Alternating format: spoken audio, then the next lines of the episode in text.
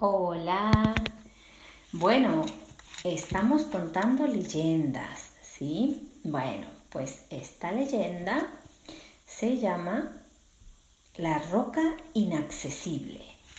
Y aquí vamos a contar.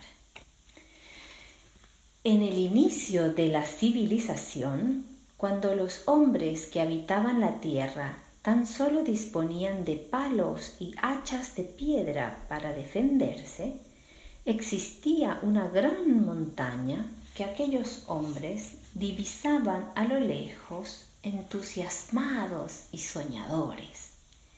Aquella montaña se encontraba inundada de exuberante vegetación que caía derramada hasta sus valles no encontraban, sin embargo, la forma de acceder a la preciosa montaña debido a la dificultad que añadía un caudaloso río y las escarpadas peñas de la misma. Aquellos hombres primitivos hicieron lo imposible por acceder al camino situado más allá de la montaña para lo que levantaron sendos pilares con los que construir un puente, con el cual poder divisar lo que había del otro lado.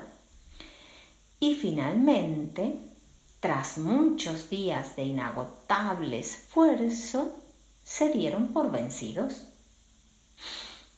Cuando un día el mal tiempo derribó todos aquellos pilares que habían creado y levantado con tanto esfuerzo, los primitivos hombres quedaron atemorizados pensando que la montaña tenía vida propia y grandes poderes.